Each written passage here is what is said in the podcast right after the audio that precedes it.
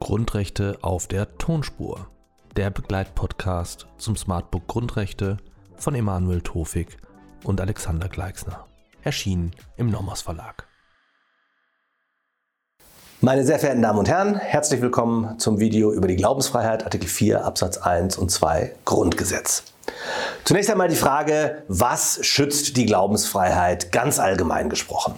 Wenn wir vom Wortlaut von Artikel 4 ausgehen, dann können wir drei Gewährleistungsgehalte unterscheiden. Erstens die Freiheit des Glaubens, angelegt in Absatz 1, sodann die Freiheit des religiösen und weltanschaulichen Bekenntnisses, ebenfalls vom Wortlaut her in Artikel, in Artikel 4 Absatz 1 angelegt, und die Freiheit der ungestörten Religionsausübung, die wir vom Wortlaut her in Absatz 2 wiederfinden. Das Bundesverfassungsgericht behandelt nun alle drei Gewährleistungsgehalte, also die Glaubens-, die Bekenntnis- und die Religionsausübungsfreiheit, als einheitliches Grundrecht und zitiert dafür Artikel 4 Absatz 1 und 2 gemeinsam. Daneben als gesonderte grundrechtliche Gewährleistung gibt es die Gewissensfreiheit. Die Gewissensfreiheit schützt die für die Identität der Person wesentlichen moralischen Entscheidungen. Dazu haben wir ein gesondertes Video zur Gewissensfreiheit, auf das ich Sie dann an dieser Stelle verweisen möchte. Das Recht auf Kriegsdienstverweigerung ist ein Spezialfall des äh, ähm, Grundrechts äh, auf Gewissensfreiheit in Artikel 4 Absatz 3 Grundgesetz niedergelegt, hat aber an Bedeutung verloren, seit 2011 die Wehrpflicht ausgesetzt worden ist.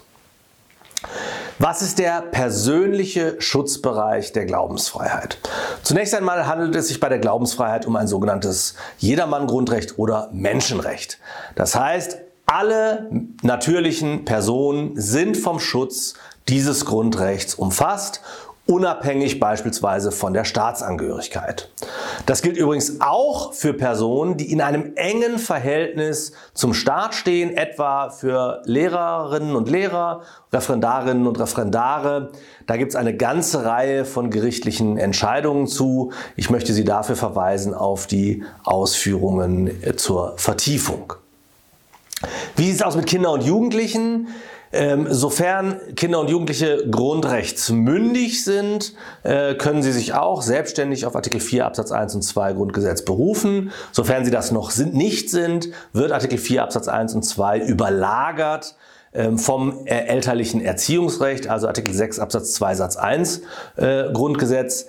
Spätestens ab 14 Jahren so will es Paragraph 5 Satz 1 des religiösen Kindererziehungsgesetzes. Spätestens ab 14 Jahren äh, haben die Kinder eine eigene Entscheidungsbefugnis. Wie steht es nun um juristische Personen? Inwiefern sind auch sie in den personellen Schutzbereich der Glaubensfreiheit einbezogen? Wir sprechen hier von der sogenannten korporativen Glaubens- oder Religionsfreiheit, also die Frage, inwiefern sich die Religionsfreiheit auch auf Gemeinschaften erstrecken lässt. In der Sache sind sich alle einig, dass es diese korporative Glaubens- und Religionsfreiheit gibt. Die Frage ist, wie man sie begründet. Eine Auffassung möchte dafür auf Artikel 19 Absatz 3 Grundgesetz zurückgreifen, sagt also, wie bei allen anderen Grundrechten erstrecken wir den Grundrechtsschutz auf juristische Personen, indem wir die Voraussetzungen von 19 Absatz 3 Grundgesetz anwenden. Also wir fragen uns, ob es sich um eine inländische juristische Person handelt und ob die Grundrechte wesensmäßig auch auf diese juristischen Personen übertragbar sind. Eine andere Auffassung sagt, nein, die korporative Religionsfreiheit, die korporative Glaubensfreiheit ergibt sich unmittelbar aus Artikel 4 Absatz 1 und 2 Grundgesetz. Das ergebe eine Zusammenschau mit Artikel 140 Grundgesetz, der die Weimarer Kirchenartikel inkorporiert und da insbesondere unter Rückgriff auf Artikel 137 Absatz 3 Weimarer Reichsverfassung. Insofern handelt es sich um ein sogenanntes Doppelgrundrecht. Doppelgrundrecht, das kennen wir auch von Artikel 9, wo wir sagen, es gibt zwei Gewährleistungstypen. Einmal eine individuelle Gewährleistung des Grundrechts für natürliche Personen und einmal eine kollektive oder korporative Gewährleistung für Gemeinschaften, ähm, die verfasst sind. Insofern ähm, hier in Ergebnis kein Unterschied, also die korporative Religionsfreiheit wird gewährleistet. Der Unterschied ist, dass bei Artikel 19 Absatz 3 neben der wesensmäßigen Anwendbarkeit die Übertragung nur auf inländische juristische Personen möglich ist. Also es ist sozusagen eine Beschränkung auf inländische juristische Personen, während, weil es sich um ein Menschenrecht, um ein Jedermannrecht handelt bei Artikel 4 Absatz 1 und 2, ähm, auch ausländische Glaubens- und Religions Religionsgemeinschaften geschützt sind, wenn wir den Grundrechtsschutz unmittelbar in Artikel 4 Absatz 1 und 2 verankern. Das ist sozusagen eine äh, Fragestellung im Rahmen der korporativen Religionsfreiheit. Ein weiteres Thema, das strittig ist, ist, wie sieht es eigentlich aus, wenn die Gemeinschaft wirtschaftliche Interessen verfolgt, ist sie dann auch durch Artikel 4 Absatz 1 und 2 Grundgesetz geschützt.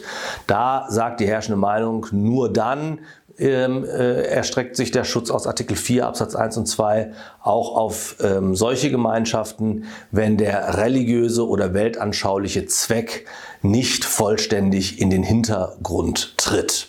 Also beispielsweise bei der Gemeinschaft Scientology. Schließlich stellt sich die Frage, wie mit Religionsgemeinschaften äh, oder Weltanschauungsgemeinschaften umzugehen ist, die den Status einer Körperschaft des öffentlichen Rechts nach Artikel 140 Grundgesetz in Verbindung mit Artikel 137 Absatz 5 Weimarer Reichsverfassung innehaben. Ich darf dazu auf ein gesondertes Video zum Körperschaftsstatus ähm, verweisen. Wichtig ist, dass diese Körperschaften selbstverständlich grundrechtsberechtigt sind. Der Begriff Körperschaft des öffentlichen Rechts, der im Übrigen aus dem Verwaltungsrecht bekannt ist und da beispielsweise an Kommunen, an ähm, Universitäten oder an Wasserverbände erinnert, also an Verwaltungsträger, ähm, ist nicht derselbe Begriff, den wir hier auf die Religionsgemeinschaften anwenden.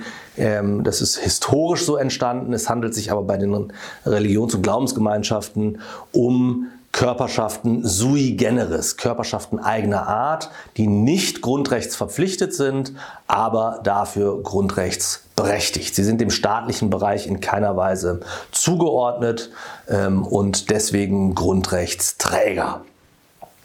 Wie sieht es nun aus mit dem sachlichen Schutzbereich der Glaubensfreiheit? Hier müssen wir die zentralen Begriffe Religion und Weltanschauung unterscheiden. Als Oberbegriff kann man dann die Glaubensfreiheit äh, wählen. Das beinhaltet sowohl Religion als auch Weltanschauung. Die Gemeinsamkeit von Religion und Weltanschauung ist, dass sie sich auf Glaubenssysteme beziehen, die einen umfassenden Erklärungsansatz für die Welt als Ganzes und die Stellung des Menschen in der Welt bieten. Religionsgemeinschaften tun, sie, tun das, indem sie auf äh, transzendente Erklärungsansätze äh, verweisen. Weltanschauungen nutzen immanente Erklärungsansätze. Das ist also der Unterschied zwischen Religion und Weltanschauung. Ich darf dafür das Bundesverwaltungsgericht zu Wort kommen lassen. Ähm, in seiner Entscheidung im 90. Band aus dem Jahr 1992 formuliert es wie folgt. Unter Religion oder Weltanschauung ist eine mit der Person des Menschen verbundene Gewissheit über bestimmte Aussagen zum Weltganzen sowie zum Her zur Herkunft und zum Ziel des menschlichen Lebens zu verstehen.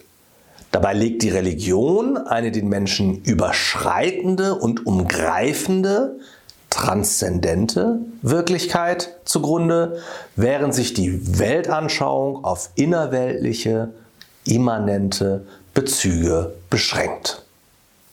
Welches Verhalten schützt die Glaubensfreiheit? Oder anders formuliert, wie weit reicht die Glaubensfreiheit? Und wir haben schon festgestellt, es gibt eben drei Richtungen, Erste Richtung, Glaubensfreiheit schützt die innere Überzeugung oder das Forum internum. Also verbirgt es die Freiheit, einen Glauben zu haben, den Glauben zu wechseln und auch keinen Glauben zu haben. Außerdem schützt die Glaubensfreiheit gegen staatliche Einflussnahme in Sachen Glauben, auch unterhalb der Qualität hoheitlicher Befehle. Historisch richtet sich die Glaubens- und insbesondere die Religionsfreiheit gegen das Jus Reformandi, also die Bestimmung des Glaubens durch den Landesherrn ähm, und auch gegen Maßnahmen wie die Bekämpfung der Häresie oder die Apostasie ähm, durch den Staat. Und zwar auch unter dem Gesichtspunkt was, dessen, was früher öffentliche Ordnung genannt worden ist. Neben der Glaubensfreiheit haben wir gesagt, zweite Gewährleistung, die religiöse und weltanschauliche Bekenntnisfreiheit. Das wenden wir jetzt so ein bisschen auf das Forum Externum an. Das heißt, es schützt die Möglichkeit, den Glauben, den wir gebildet haben im Forum Internum, auch nach außen zu tragen und kundzutun. Auf eine Art kann man hier von einer Art religiösen oder weltanschaulichen Meinungsäußerung sprechen, also so eine Art spezielle Meinungsfreiheit. Beispiele sind hier das Tragen religiöser Kleidung, also etwa Kreuz, Kippa oder Kopftuch und auch die Freiheit für den eigenen Glauben zu werben, also zu missionieren. Schließlich dritter Gewährleistungsgehalt ähm, ist die Freiheit der Religionsausübung. Hier kann man einmal unterscheiden zwischen religiösen Handlungen im engeren Sinne, die unbestritten von der Religionsausübungsfreiheit umfasst sind. Das ist die sogenannte Kultusfreiheit, also Kult, Religion, ja, die Freiheit des Kultes. Ähm, das ist der historische Kern der Religionsausübungsfreiheit. Da geht es um Gebete, um Gottesdienste, um Predigten, um die Sakramente, um Prozessionen in der Öffentlichkeit, um sakrales Glockenläuten, heute auch um den Gebetsruf des Moorsin. Das sind alles Elemente, äh, religiöse Handlungen im engeren Sinne, die von der Religionsausübungsfreiheit umfasst sind. Eine Weile lang umstritten, aber vom Bundesverfassungsgericht in re ständiger Rechtsprechung angenommen, ist auch die Frage der Lebensgestaltung, der religiösen Lebensgestaltung. Das Bundesverfassungsgericht sagt, zur Religionsausübungsfreiheit zähle die Freiheit, Zitat, sein gesamtes Verhalten an den Lehren seines Glaubens auszurichten und seiner inneren Überzeugung gemäß zu handeln. Das hat das Bundesverfassungsgericht schon sehr früh in einer Entscheidung im 32. Band 1971 festgehalten. Das bedeutet auch äußerlich neutrale Handlungen, die aber nach dem Selbstverständnis der GrundrechtsträgerInnen ähm, von der Religion oder vom Glauben motiviert angeleitet sind, äh, wie beispielsweise Diakonie oder Caritas, sind danach von der Religionsausübungsfreiheit umfasst. Insofern könnte man, wenn man wieder eine Parallele herstellen möchte, sagen, das ist eine spezielle religiöse Handlungsfreiheit. Also wenn wir eine allgemeine Handlungsfreiheit in Artikel 2 Absatz 1 haben, dann haben wir hier nochmal einen speziellen Schutz für eine religiöse Handlungsfreiheit, wenn Sie so wollen, ähm, in Artikel 4 Absatz 1 und 2. Dieses weite Schutzbereichsverständnis hat das Problem, dass äh, Unterschiede in der Bedeutung von Religionspraktiken sozusagen nicht sichtbar werden oder unberücksichtigt bleiben, jedenfalls auf der Ebene des Schutzbereiches. Also beispielsweise hat dann eine karitative Altkleidersammlung den gleichen Wert, das gleiche Gewicht wie ein Gottesdienst, aber das löst das Bundesverfassungsgericht und eben auch heute die herrschende Meinung auf der Rechtfertigungsebene.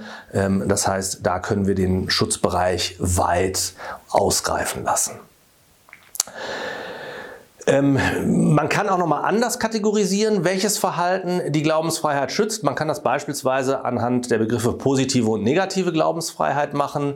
Positive Glaubensfreiheit bedeutet die Freiheit, einen Glauben zu haben, zu bekennen und auszuüben. Das äh, sind dann äh, der Schutz von Forum internum und Forum externum, die ungestörte Religionsfreiheit, also die Kultusfreiheit, kultische Handlungen und Gebräuche ähm, äh, frei äh, ausüben zu können, ähm, ist ebenfalls von dieser positiven Glaubensfreiheit umfasst. Es ist ähm, teilweise abzugrenzen, wenn beispielsweise eine berufliche Tätigkeit im Vordergrund steht, wie beim Schächten das Schlachten, dann kann unter Umständen die Berufsfreiheit äh, überlagern, äh, aber auch die ungestörte Religionsausübung gehört natürlich zur positiven Glaubensfreiheit.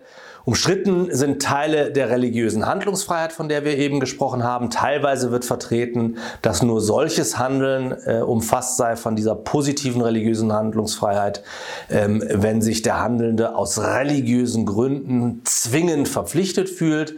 Das Bundesverfassungsgericht ist auch hier großzügiger. Es sagt, Handlungen, die als ausschließlich religiöse Reaktion zwar nicht zwingend gefordert werden, die aber für das beste Mittel gehalten werden, um die Lebenslage nach der Glaubenshaltung zu bewältigen, ähm, auch diese seien unter die religiöse Handlungsfreiheit zu subsumieren und damit von der positiven Glaubensfreiheit umfasst.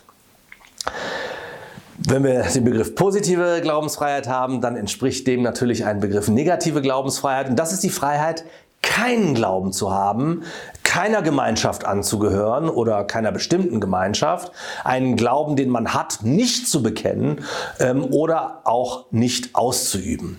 Das ist also die Negierung oder die negative Komponente der Glaubensfreiheit, die äh, auch bereits in den Artikeln 136 Absatz 3 und 4 und 141 der Weimarer Reichsverfassung deutlich zutage tritt. Aber Achtung, diese negative ähm, Religions- oder Glaubensfreiheit, die richtet sich natürlich nur gegen den Staat nicht äh, gegen andere Grundrechtsträgerinnen und Grundrechtsträger. Äh, oder, also man kann beispielsweise nicht verlangen, im öffentlichen Raum nicht mit Religion oder Weltanschauung konfrontiert zu werden. Ein solche, eine solche Schutzpflicht auch gegen den Staat kann aus Artikel 4 Absatz 1 und Absatz 2 Grundgesetz nicht abgeleitet werden.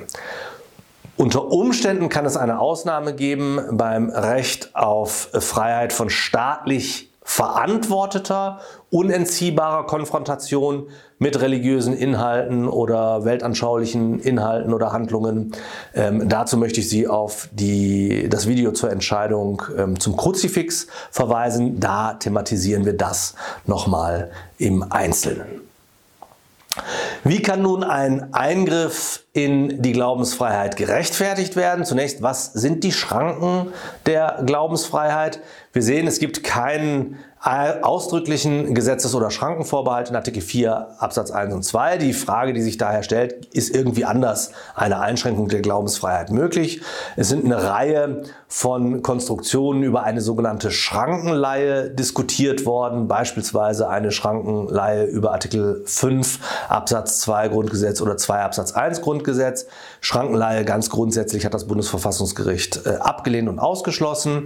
Ähm, Teile der Literatur und das Bundesverwaltungsgericht Verwaltungsgericht haben früher einmal vertreten, dass eventuell äh, die Schranke aus Artikel 140 Grundgesetz in Verbindung mit Artikel 136 Absatz 1 Weimarer Reichsverfassung ähm, herangezogen werden könnte.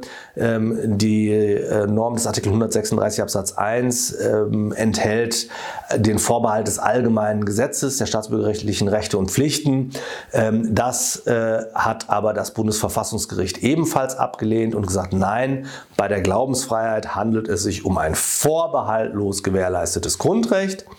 Ähm, das hat es beispielsweise in der Kopftuchentscheidung Nummer 1 2003 ähm, zum Ausdruck gebracht. Artikel 4 steht gerade nicht im Zusammenhang mit der Weimarer Reichsverfassung. Umgekehrt, die Artikel der Weimarer Reichsverfassung sind im Lichte von Artikel 4 zu interpretieren. Damit haben wir nur verfassungsimmanente Schranken. Das heißt, ähm, nur kollidierendes Verfassungsrecht kann herangezogen werden, um die Glaubensfreiheit in irgendeiner Form einzuschränken. Das können insbesondere Rechtsgüter Dritter oder sonstige Rechtsgüter von Verfassungsrang sein und es bedarf natürlich immer einer gesetzlichen Grundlage. Also es ist ganz klassisch die Situation, die wir haben bei ähm, vorbehaltlos oder schrankenlos gewährleisteten Grundrechten. Ähm, was sind nun die Schranken? Schranken der Religionsfreiheit. Zunächst gilt auch hier, wie bei allen anderen vorbehaltlos gewährleisteten Grundrechten, dass äh, praktische Konkordanz herzustellen ist, also ein möglichst schonender Ausgleich zwischen den kollidierenden Verfassungsnormen mit dem Ziel der gegenseitigen Optimierung.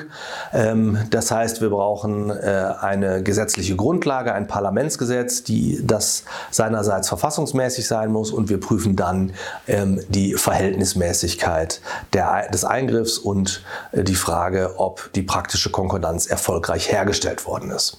Besonders häufige Abwägungsfragen, die ich hier kurz erwähnen möchte, sind ähm, die Abwägung zwischen der positiven Glaubensfreiheit der einen Grundrechtsträgerin mit der negativen Glaubensfreiheit des anderen Grundrechtsträgers. Darauf gehen wir auch in dem Video zur Kruzifixentscheidung nochmal ein. Darauf kann ich Sie an dieser Stelle verweisen. Ähm, dann äh, ist eine äh, Kollisions, eine typische Kollisionsform die Kollision der Glaubensfreiheit mit der weltanschaulich-religiösen Neutralitätspflicht des Staates, wie sie sich aus Artikel 3 Absatz 3 Grundgesetz äh, ergibt, aus 33 Absatz 3 Grundgesetz, 4 Absatz 1 Grundgesetz, Artikel 136 Absatz 1 und 4 der Weimarer Reichsverfassung und Artikel 137 Absatz 1 der Weimarer Reichsverfassung. Also beispielsweise auch im Zusammenhang mit den Kopftuchentscheidungen ähm, äh, ist diese Konfliktlage besonders häufig diskutiert.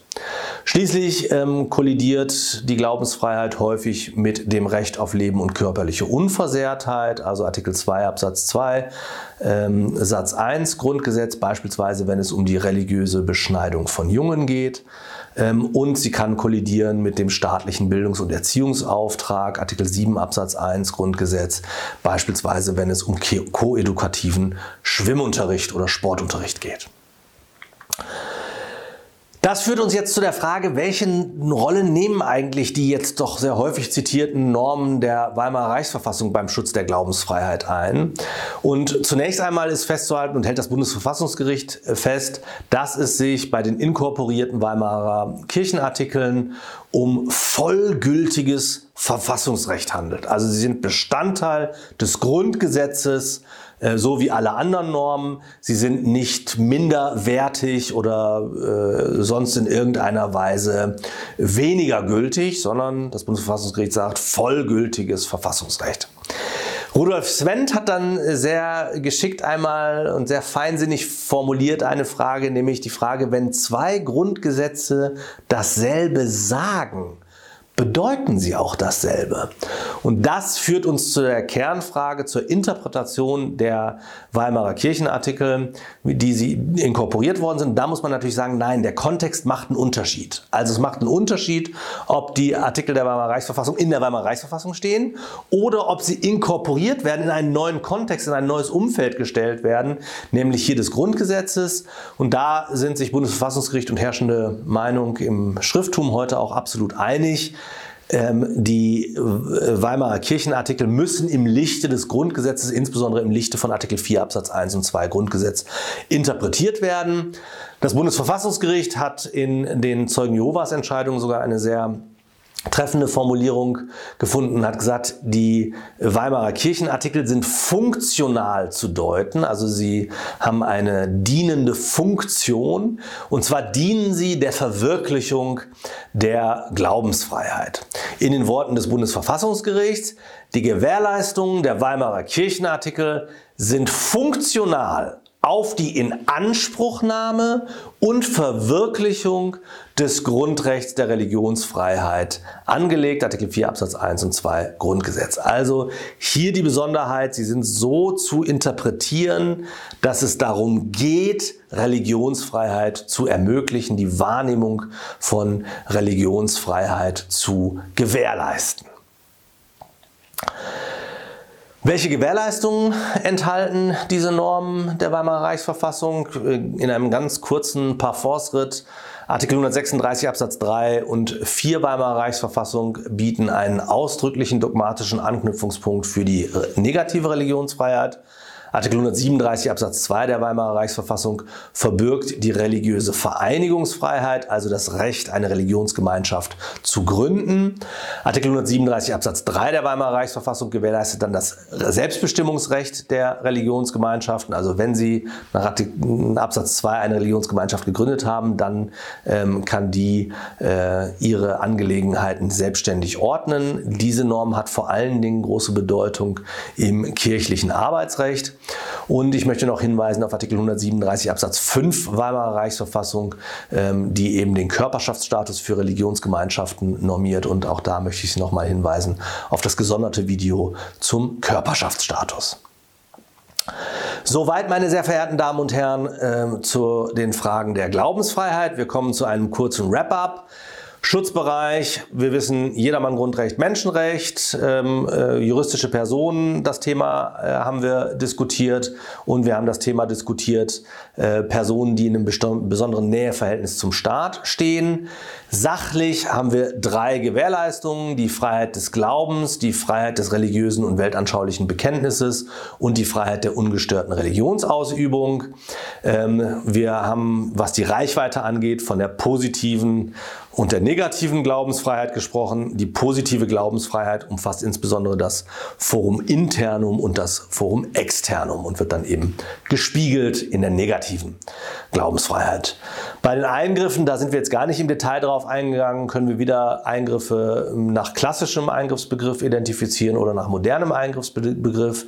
Klassische äh, Eingriffe sind beispielsweise Bußgeldbewährte Verbote, den Glauben in irgendeiner Form öffentlich kundzutun.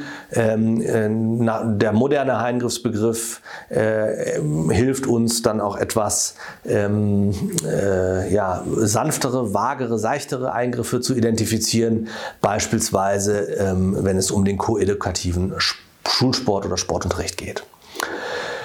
Bei der verfassungsrechtlichen Rechtfertigung haben wir über die Schranken gesprochen und festgestellt, dass es sich bei Artikel 4 Absatz 1 und 2 Grundgesetz um ein vorbehaltlos gewährleistetes Grundrecht handelt, um ein einheitliches Grundrecht. Ja, das hatten wir im Bereich des Schutzbereichs auch erörtert. 4 Absatz 1 und 2 zusammengenommen sind vorbehaltlos gewährleistet.